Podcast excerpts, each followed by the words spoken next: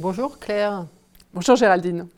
Alors vous avez créé en 2017, je crois, une chaire sur l'expérience client. Est-ce que vous pouvez nous dire un peu d'où est venue l'idée euh, et comment vous y êtes prise pour monter euh, cette chaire? Oui, alors c'est la chaire expérience client de l'EM Strasbourg, à l'Université de Strasbourg. Et euh, l'idée de, travailler sur l'expérience, moi c'est un sujet de recherche que, que je que je, poursuis depuis plusieurs années.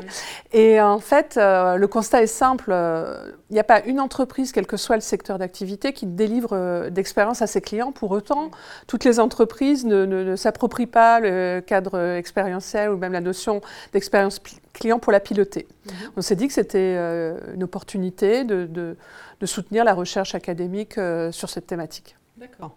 Donc l'objet euh, général, c'est euh, soutenir la recherche académique sur l'expérience client. Est-ce qu'il y a des thématiques un peu plus précises? Euh, Parce que c'est vaste finalement l'expérience client. Alors c'est vaste, mais on essaie de, un petit peu grâce à nos appels à projets de segmenter cela. Mmh. par exemple, le premier appel à projet de la chaire était sur de l'expérience sur les plateformes.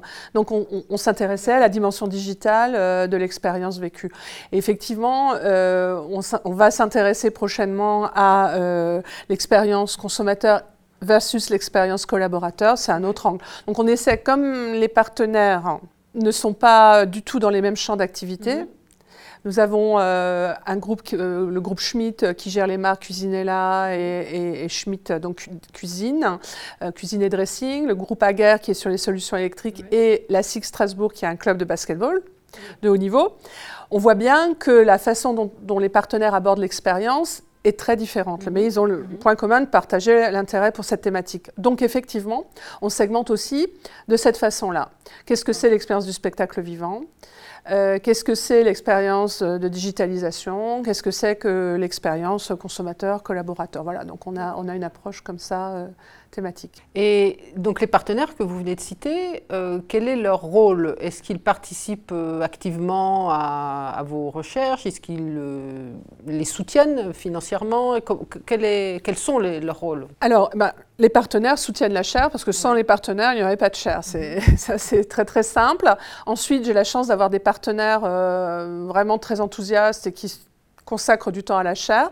On a un comité de pilotage qui se réunit régulièrement, qui définit le programme de recherche, qui approuve euh, les, fléchages euh, mhm. des budgets de la chaire et donc qui participe sur le choix des thématiques. Et donc vous, en retour, euh, vous produisez de la recherche académique et j'imagine vous, vous avez des actions de valorisation de la recherche des... Alors, donc, effectivement. Alors, je peux citer deux exemples. Donc, pour la valorisation de la recherche, le soutien, euh, par exemple, au lauréat du premier appel, euh, Yassine Ouazani, qui travaille sur l'expérience virtuelle ou physique à mhm. l'opéra, est un exemple de valorisation. Un doctorant de l'Université de Lorraine qui travaille avec des chercheurs de l'Université de Bourgogne également.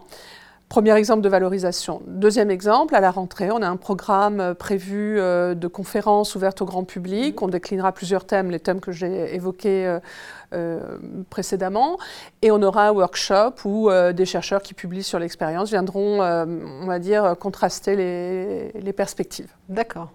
Et alors justement, perspective à, court, moyen terme pour la chaire, quels, vos, quels sont vos projets euh On a le projet effectivement de peut-être monter, d'accueillir un nouveau partenaire, donc ça c'est effectivement en cours. On va continuer à, soutenir la recherche sur l'expérience et également euh, faire bien le pont, euh, c'est très important aussi pour les partenaires, de faire le pont avec les enseignements et les étudiants de l'EM Strasbourg, donc autour, toujours autour de la thématique. Mm-hmm. Donc on va multiplier les initiatives dans ce sens dans les années à venir.